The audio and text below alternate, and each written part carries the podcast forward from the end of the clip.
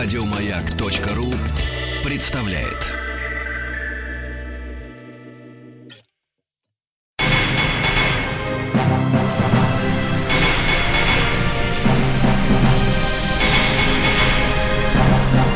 Собрание слов с Марией Голубкиной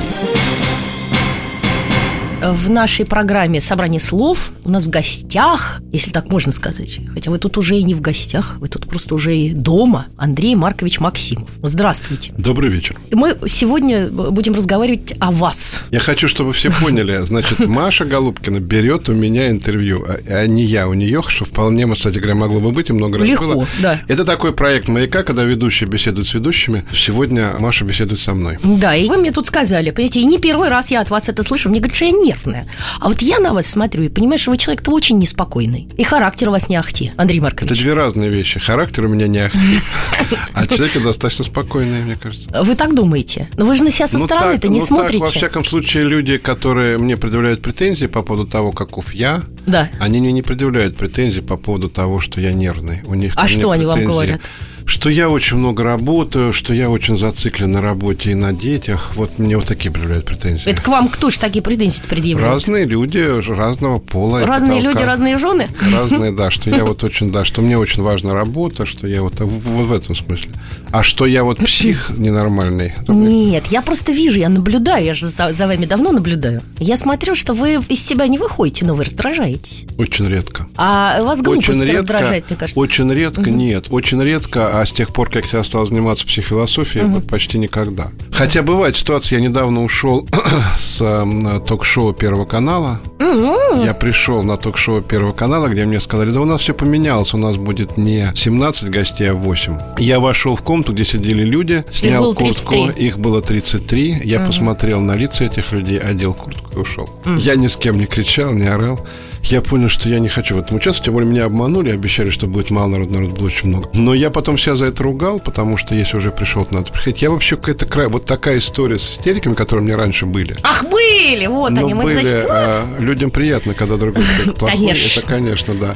Их, то я нервная. их практически не бывает, бывает крайне редко. Я сдерживаюсь почти всегда. И даже не сдерживаюсь, мне просто очень мало, мало что раздражает. Я Это- даже не сдерживаюсь, я ухожу просто. Ну, я когда вижу, что ситуация такая, я ухожу.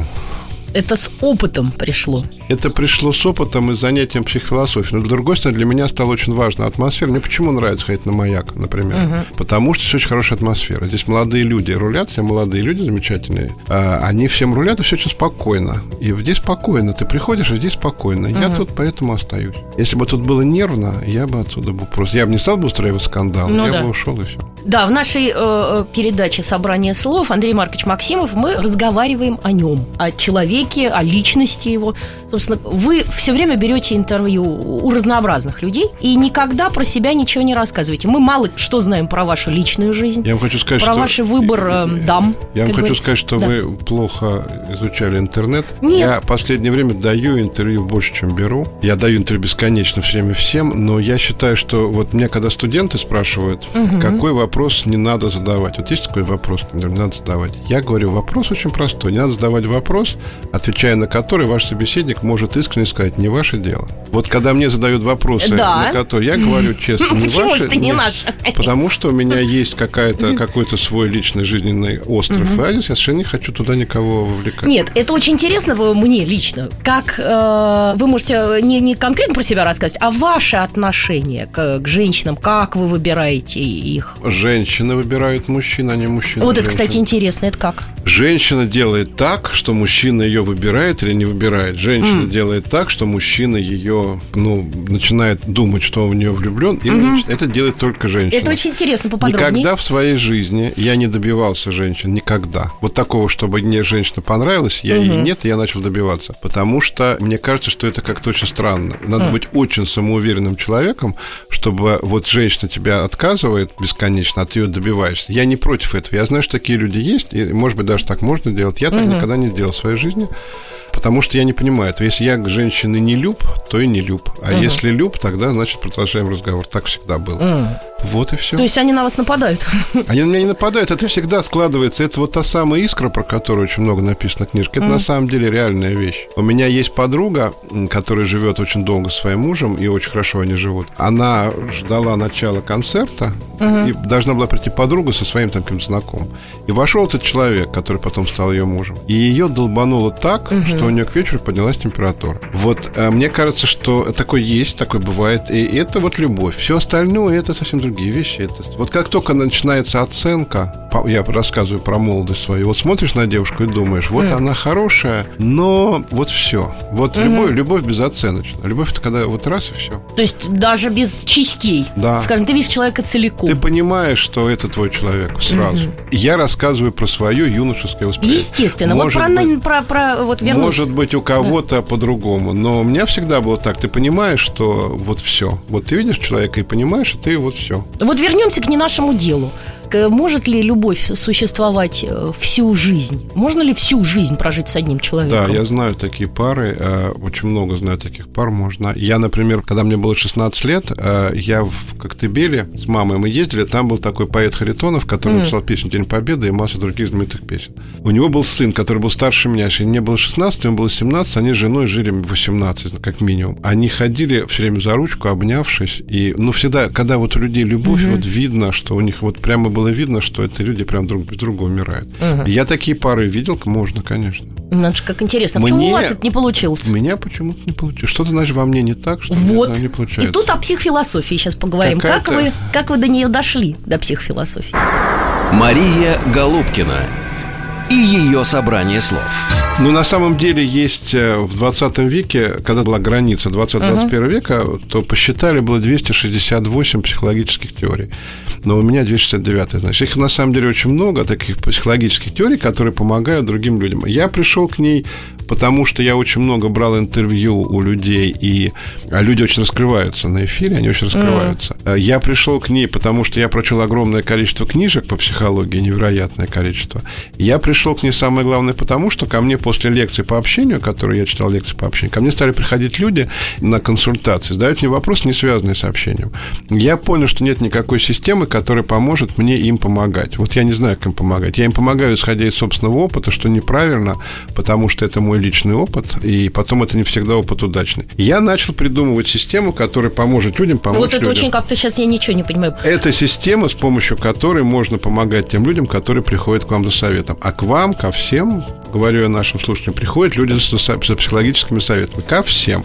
Сто процентов угу. людей являются психологическими консультантами. 100%. Но это только в России, мне кажется. Нет, это во всем мире. Во всем мире люди приходят где-то больше, где-то меньше. Потому в Америке коучи развитые, в, в Европе они менее развиты. Все равно приходят к друзьям, к подругам, к мамам, к папам. Угу. Когда проблемы с женой, то человек не идет к врачу, а он идет к другу. И, дальше, и друг советует, как правило... И дальше друг советует, как правило, иногда глупость, иногда не глупость, но бессистемно. Вот чтобы у друга была система, я придумал психофилософию для того, чтобы когда к вам приходят люди с своими проблемами, была некоторая система, которая поможет вам им помочь. Угу. В двух словах можно как-то описать эту систему так вот? У меня есть две книжки. У меня есть две книжки, и там э, во второй книжке собраны все принципы психофилософии, их 30. Но 30 принципов, их очень трудно в двух словах описать. Вот. Но есть какие-то ну, вот, важные вещи. Ну, например, э, вот когда к вам приходит человек, э, и у него какие-то проблемы. Mm. Очень первый вопрос, который надо человеку задать, что он хочет. Вы мне задали этот вопрос, это... я не смогла ответить. Я э, уже два месяца чуть с ума не сошла. Я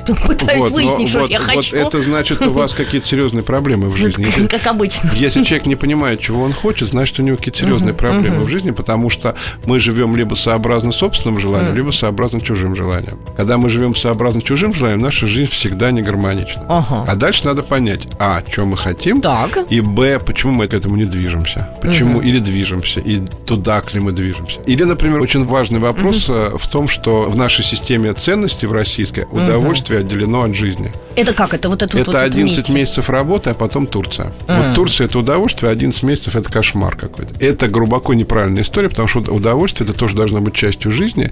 Работа mm-hmm. должна приносить удовольствие. Никита Сергеевич Михалков который мы беседовали в студии «Маяка», говорил, да. что вот во всем этом говне, в котором он снимался в кино, угу. имеем в виду в грязи, буквально в смысле слова, в, в грязи, угу. вот во всем, он играл главную роль, угу. и он еще был режиссером. Это невозможно сделать, если ты не получаешь удовольствие от, этого, от того, что ты копошишься все время вот в, этом, в этой грязи во всех.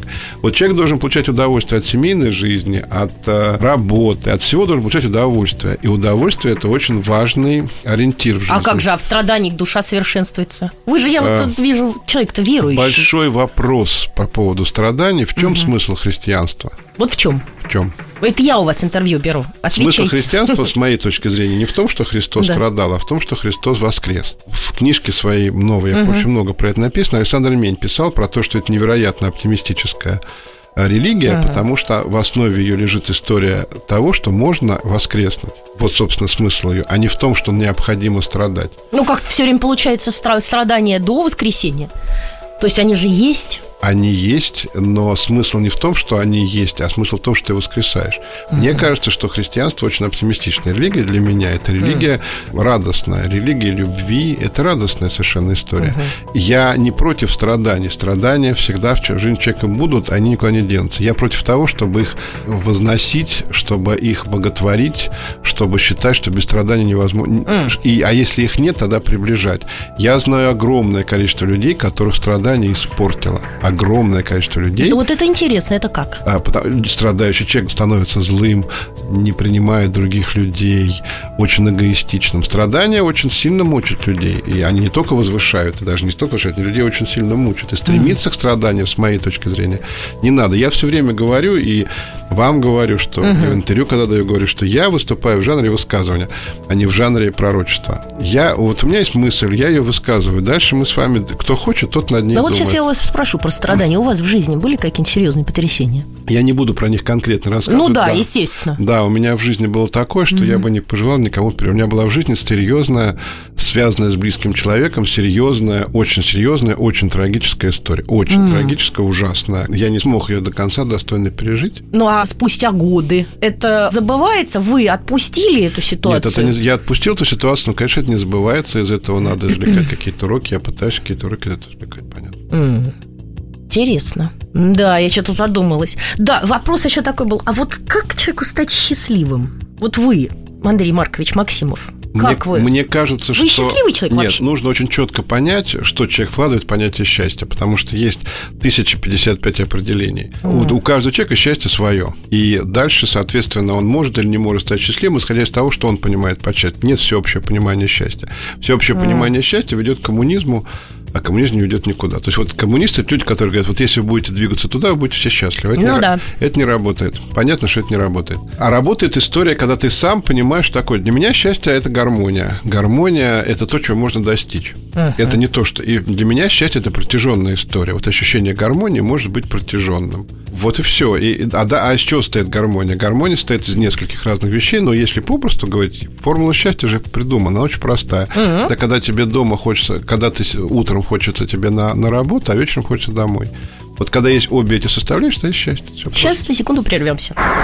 Мария Голубкина и ее собрание слов.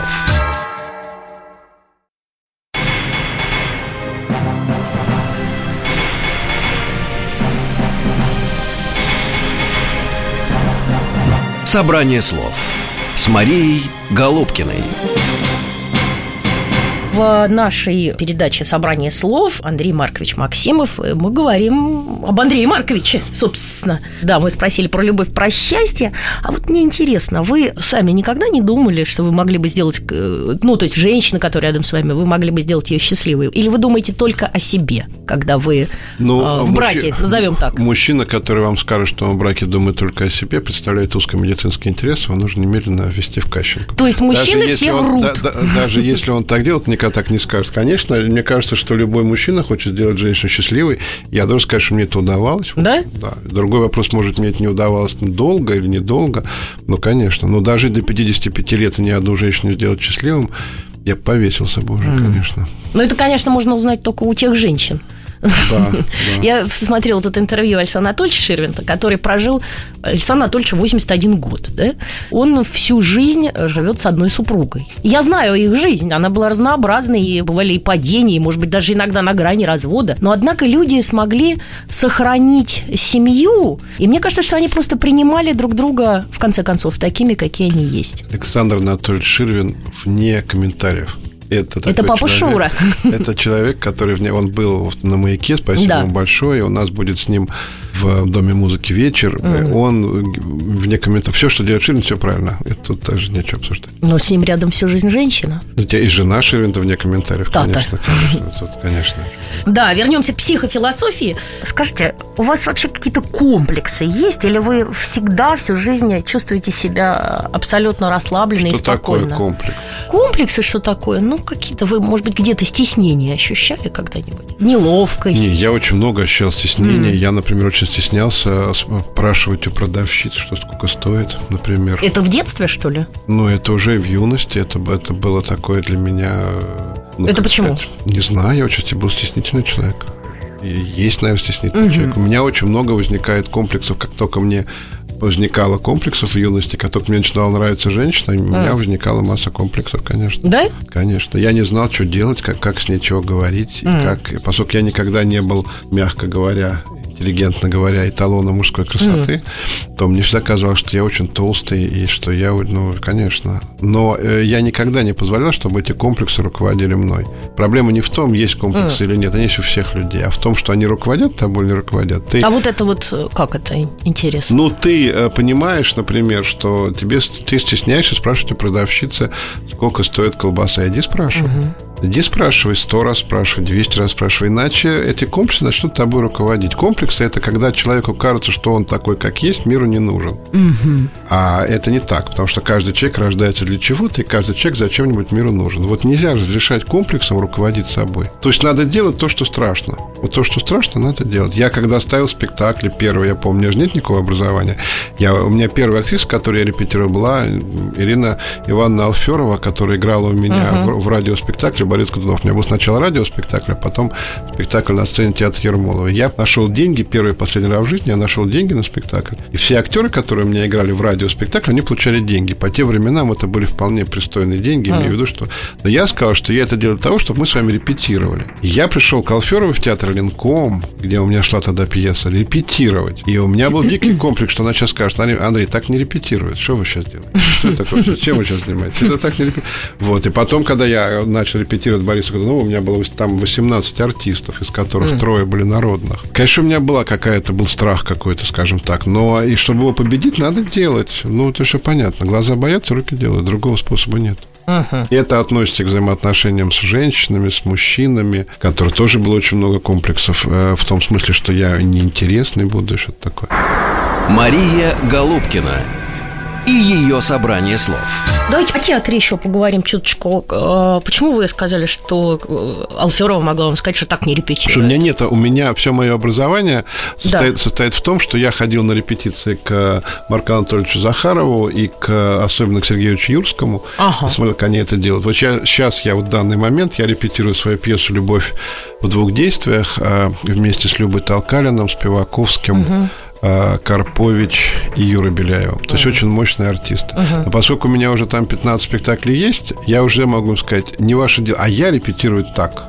Теперь я могу сказать. Хотя такого никогда не было теоретически. Я думаю, вот мне скажет Спиваковский, он очень интересный человек, очень непростой. Он мне скажет, вот мне не нравится, как. Я говорю, Это ваше дело. Могу сейчас. Ну да, и, ой, уходите отсюда. Это Не я сейчас так могу идите. сказать. А раньше я так не мог сказать. Я, я же боялся очень всего. Я э, сначала поставил спектакль Борис Гунов в театре Ермола, а потом его увидела Вера Валентина Алентова и позвала меня в театр Пушкина. И я быстро написал пьесу для нее специально, и она играла четыре роли. И это была серьезная такая, ну, это была комедия, но по-актерски тоже очень такая непростая история, когда тебя народная артистка приводит в театр, и ты э, должен быть ей интересен. Ну да. Это такая была непростая история. А вы сами-то когда-нибудь на сцене были? Вы были в шкуре артиста? Мой я папа- не Да. был впрямую в шкуре, в шкуре Ага. артиста, но э, Рахильгаус проводил такой эксперимент. У него был спектакль такой своими словами, где не было пьесы, где были только ситуации, как бы этюдно, и этюдно он игрался потом. Он начинал с того, что я выходил на сцену школы современной пьесы и обращался к залу с таким вопросом. Есть ли среди вас желающие вот сейчас выйти на сцену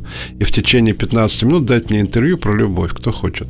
Поднимался лес рук, потом я уже узнал, что люди специально ходили в надежде, что они попадут на сцену. Mm. И дальше я в течение 15-20 минут беседовал с людьми про любовь, которых я, я этих человека никогда не видел. Я видел его первый раз. Он садился вот так напротив меня, uh-huh. как мы сейчас И мы с ним разговаривали про любовь. Не было ни одного неинтересного рассказа. Были потрясающие истории. Просто, ну, каждый человек рассказывал невероятную историю. Я вот почувствовал себя ну, отчасти в шкуре артиста. Ну, отчасти. Но все-таки вы все равно как интервьюер были. Я был как интервью. Я никогда... Не моя профессия вообще-то. Я в кино снимался несколько раз. И, в общем, я не пошел дальше, поэтому... Вот вас надо заставить как-нибудь поиграть на сцене. Вот тогда вы будете снисходительнее к людям. Я, нет, ну почему? И масса, в основном же режиссеры не играют на сцене. Да. Я как-то вот, снявшись в кино несколько раз, э, я, я не стал двигать себя в этом смысле, потому что я не стал никаким ходить агентством, нигде не стал регистрироваться как артист, потому что это, я понял, что это не моя история. Хотя это было очень интересно. Особенно одна роль в сериале «Таксистка» я играл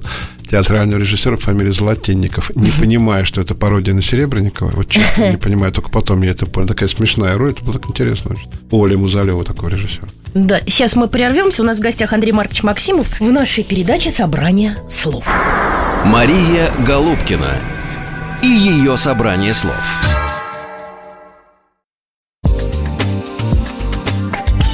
Мария Голубкина и ее собрание слов.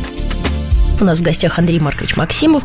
Мы говорим о нем. Интервью у вас брать тяжело и ответственно. Мне кажется, что у меня... Я очень... волнуюсь, я волнуюсь, волнуюсь. Это проблемы вашего взаимоотношения Опять с миром, начинается. потому что, мне Господи. кажется, я такой говорливый, что мне трудно. Я тут же отвечаю Нет, вы, знаете, вы больно умный. Не ставлю в тупик. Умный, от этого больно. Я, э, не, я не ставлю в тупик вас. Вот когда приходил. Виктюк, да, то он снисходительней к людям. Все-таки, я готов проиграть. Виктюк поставил только, только что мою пьесу. Я его еще больше полюбил за это, поэтому я готов проиграть ему практически везде, кроме некоторых отраслей жизни. Ну да.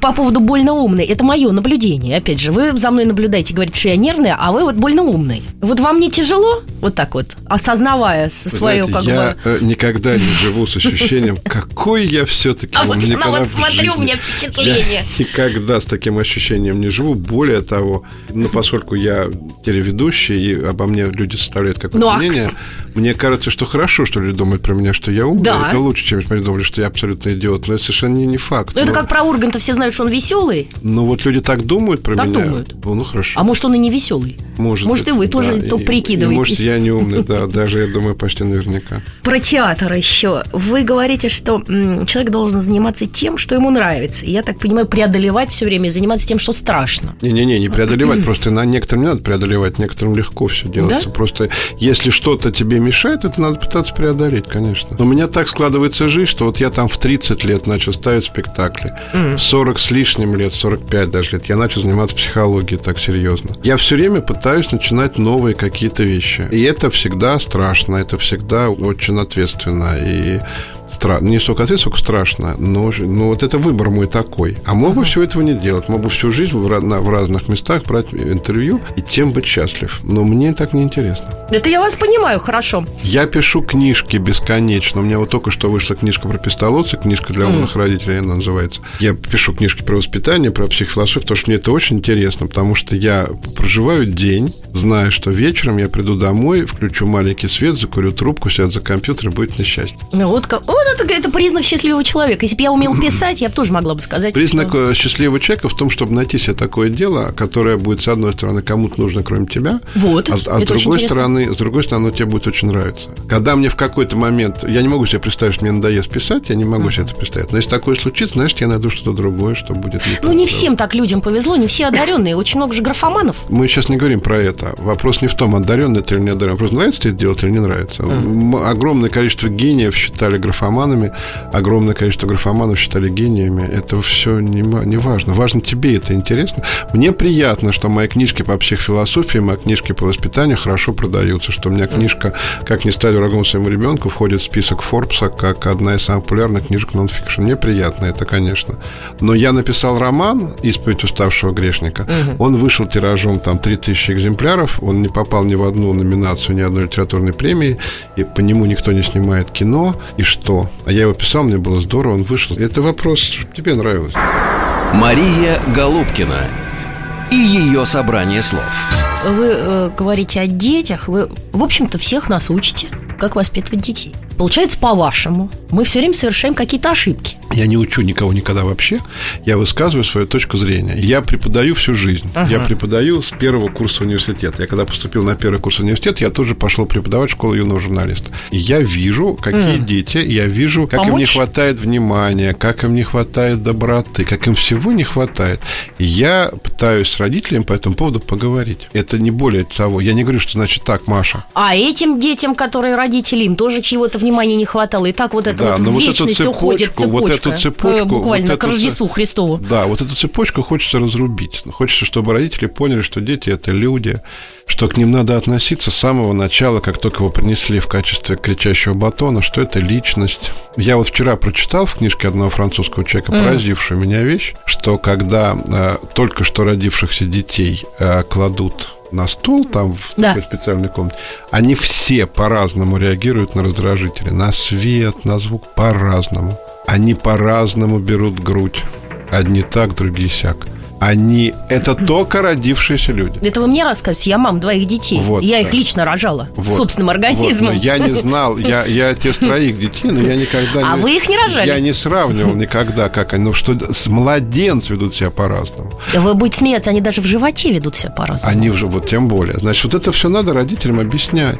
И что они же ведут себя по-разному, и что они ведут себя не так, как родители. А почему мы, родители, вот уже такие тупые? Пардон. Нет, родители прекрасные, вы просто очень заняты все. Вы заняты... э, Пропитание добываем. Нет, вы, вы черти чем заняты. Ну, Не то- например? Не, не только... Ну, вы развлека... Масса, масса чем заняты женщины. Вот вы так говорите, вот вы. А, а вы? Э, Я имею в виду родители. Я Ну, вы же тоже сейчас, родитель. а, Я очень целенаправленно занимался своими детьми. Очень когда там у меня уходили жены от меня, увозили от меня детей. Это одна Да. история. А, Но пока они не уходили, я очень целенаправленно занимался. А своим сыном, который воспитался целиком на мне, я занимался очень целенаправленно. Я, я- мне кажется, что из него получился чудесный человек, мне так кажется. Я, мне тоже так не кажется, Но я видела я очень сына, это, да. я очень занимался им, я им очень занимался. И у него только что он сыграл в фильме э, «Мальчики плюс девочки равняются» очень хорошее кино про подростков. И вот это как раз кино, вот про то, о чем вы спрашиваете. Это кино про то, что что в благополучной семье, что в неблагополучной семье. Каждому по-своему на детей наплевать. Мне Ух ты. почему этот фильм очень понравился? Потому что это фильм «Мальчики плюс девочки равняются» называется он. Он про невероятное одиночество детей. И я потом ребенку сказал, что очень важно сыграть в фильме про поколение. В этом есть какая-то мистическая правильность, когда актер играет в фильме про поколение. Да, Вот, и вот он сыграл в фильме про поколение, и это замечательно. Это замечательный фильм, просто правда. Вот ты смотришь и понимаешь, какие же они одинокие все. Вот вроде бы любимые нами дети, которых мы любим. И всегда на лекциях я спрашиваю, вы каких хотите видеть своих детей? Какими? Родители говорят, счастливыми всегда. Я говорю, а когда вы... и здоровыми.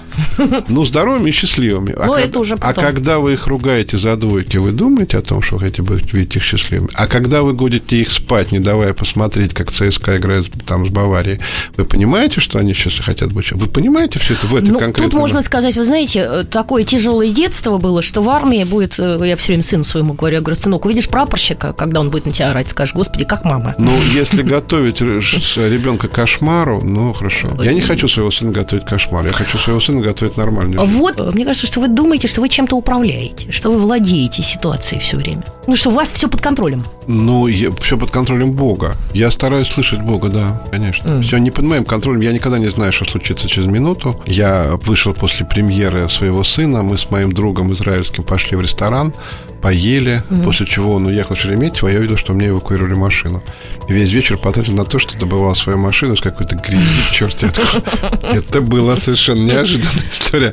Я когда шел на премьеру фильма «Сына», я не предполагал, что так будет. Конечно, не все все во власти Бога. Но, в общем, какие-то вещи, конечно, что-то вы можно... очень уверенный человек в себе. Я создаю такое впечатление, я очень, Да. я очень рад этому. Да? Да. А, то есть это напускное? Я не буду отвечать на этот вопрос. Так если, вижу. если кажется, что я, я такой уверенный, прекрасно. Ну да. А кроме всего прочего, ко мне же приходят люди на консультацию. Я должен Ну, достаточно уверенно с ними, голосом. ну достаточно уверенно с ними разговаривать. Я должен их понимать. Между нами и ими не должно стоять моих комплексов, потому что я ничего не пойму. Я должен их понимать вчистую, и тогда я могу им помочь.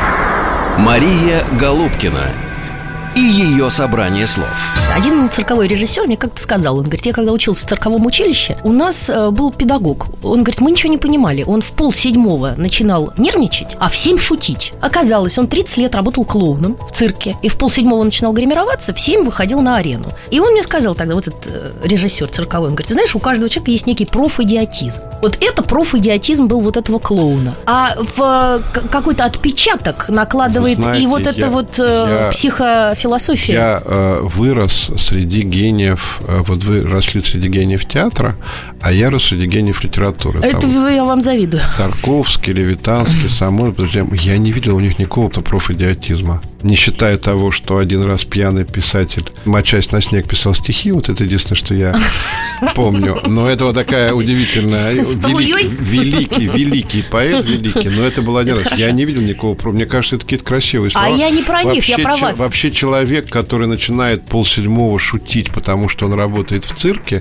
это все равно, что, Ну, может, всю жизнь, да, что человек, который всю жизнь, который работал в ансамбле танца, полседьмого вскакивает и начинает плясать. Я не, я не очень, я не Нет. верю в эту историю. Тут Так может быть, конечно, но я как-то не... Вот и не а, вет- выкручивайтесь. а ветеринар полседьмого ловит, ловит собаку и начинает ей делать укол. Я такого не видел Ну, никогда. такая штука. Если у меня какой-то профидиотизм, я не могу судить. Это Вот на- на- психофилософия, психофилософия. надо спрашивать других людей. Самое интересное, что в жизни было всегда, это пытаться понять человека. Мне всегда это очень было с детства. Да. Я поэтому начал брать интервью и книжки писать, и спектакли ставишь. Мне было очень интересно этих людей познавать. Может быть, это стало более глубокой историей, чем была. Может быть. Может быть, такое да. То есть вы можете просто э, отстраненно, то есть ну, мы-то тут вместе работаем, скажем так, на маяке вы приходите и по, по делу, собственно, психофилософии, но у меня впечатление, что вы не можете просто вот поговорить, вы все время как бы в психофилософии находитесь, вы все время как бы даете Я- оценку я- человеку, не, ну, во-первых, я бесконечно плачусь друзьям. да? Конечно, я бесконечно рассказываю, каком, что у меня не так. А, да? Но только очень избранного круга А. друзей в количестве двух. Одной женщине, одного мужчине. Я рассказываю, что у меня не так, и они мне... Конечно, нет, это все. Но я вот трепа, вот в чем вы правы, я не люблю такого трепа, просто я не, мне неинтересно. Вот просто трепа. Я очень не люблю такие разговоры и серии. Знаешь, вот был такой случай у меня, вот это терпеть не могу.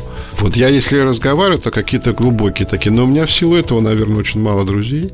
И они были мною отодвинуты на край моей жизни сознательно. Ну, это я- как это? ну, я перестал плотно общаться с огромным количеством людей.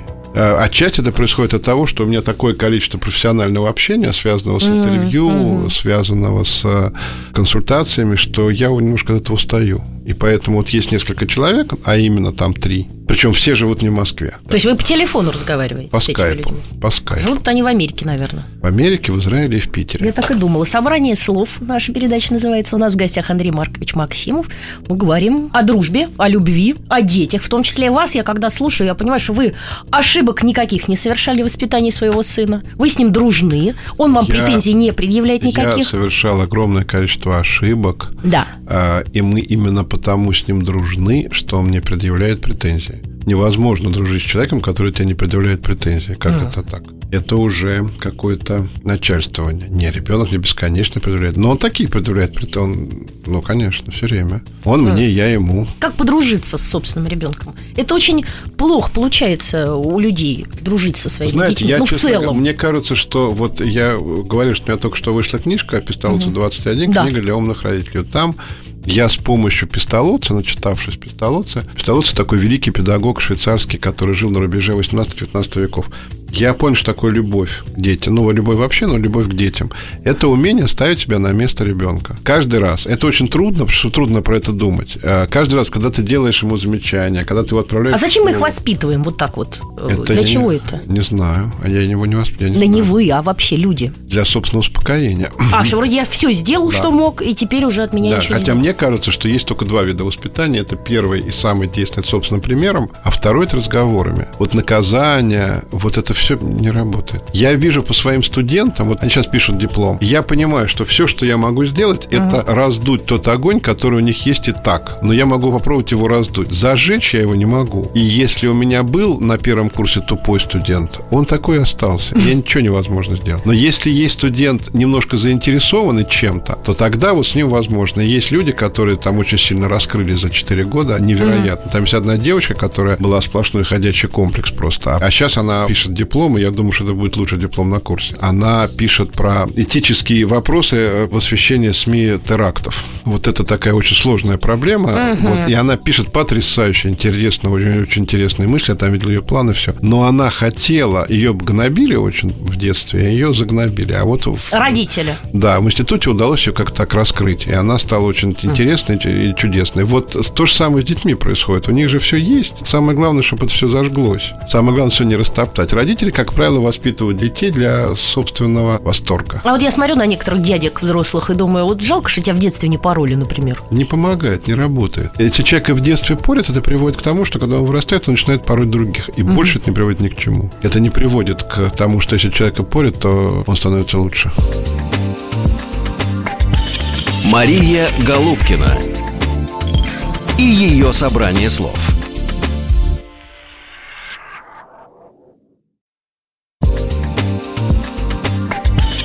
Мария Голубкина и ее собрание слов. У нас в гостях э, Андрей Маркович Максимов. Для меня очень волнительный момент. Я беру интервью у человека, у которого я училась, глядя на ваше интервью. Я смотрела, и мне было всегда интересно. И поэтому для меня сегодня это особенно, скажем так... Спасибо большое. Это комплимент. Очень приятно, да. Вы поняли. От красивой женщины такой комплимент. Не замысловатый, но приятно. Все равно ну, спасибо ну, большое. Андрей Маркович, вы не замысловатый. Вот это все, знаете, как, да, глуповато. Что делать? Ну, приятно же, приятно. Ну, вот да, как Незамысловатый, глуповатый это не синонимы. А, да, Андрей Маркович, мы говорили о детях и о том, как их правильно растить, что получается, что вся история человечества, вот вас послушать, э, в общем-то, может быть и зачеркнута, потому что... Нет, почему? И есть люди, которых замечательно... Надо просто понимать одну простую вещь, которую, к сожалению, родители очень часто забывают. Я не знаю, например, как сложится жизнь моего сына. Я не знаю, каким он вырастет человек. Я вообще ничего не знаю. Но я знаю, что те 16 лет, которые он прожил сейчас, он прожил счастливо и хорошо. Ребенок не готовится к жизни, он уже живет. И задача родителей не подготовить его к некой жизни, которая будет, а сделать так, чтобы каждый день ребенка был счастливым. Хорошо вам говорить. Вот меня никто не готовил вообще. Я же вот росла как бурьян на откосе. И могу сказать, тяжеловато, когда ребенка не готовят жить. Он сталкивается в 16 лет просто с тем, что ему приходится, ну, грубо говоря, как на необитаемом острове, да, ему приходится ну, изобретать. Это, это какая-то тоже, общем, крайняя ситуация. Я не говорю про то, что ребенок должен расти как бурьян на откосе. Угу. Я говорю о том, что ребенок должен каждый день проживать счастливо и знать, что у него есть защита и советчик. Родитель – это защита и советчик. Дальше он попадает в жизнь, mm. и у него всегда есть человек, с которым можно посоветоваться, который его защитит. Но как это дальше жизнь сложится, я не знаю. Мне говорят, вас не пугает, что ваш сын хочет быть артистом? Пугает, конечно. Почему, кстати? Потому что зависимая профессия, мы все прекрасно понимаем, все понятно. Но я знаю, что ему это очень нравится и очень интересно. Я знаю, что он сейчас репетирует у Терезы Дуровой спектакль «Буратино». А как он... Он э, репетирует по 7, по 8 часов. Ужас. Он приходит домой, угу. и он... Были некоторые передачи вечерние, которые угу. он раньше смотрел. Сейчас он их не смотрит, потому что у него просто нет сил физических. Он падает и засыпает. Но это же счастье. Это счастье. Дальше может ничего у него не получиться, но дальше будет видно. А как он э, вообще профессионально сориентировался? Почему? Он в 4 года взял за руку нянечку чудесную, Надежда Санова, такая прекрасная нянечка. Uh-huh. И он увидел выступление Народного театра на улице. Они там, Народный театр какой-то на улице, что такое праздник, там какая-то масса, что такое изображали. Он и к ним пошел, сказал, 4 года им был, и сказал, я хочу быть артистом. Они сказали, нам нужен мальчик для спектакля «Эшелон» урочная девочка, а оно несколько...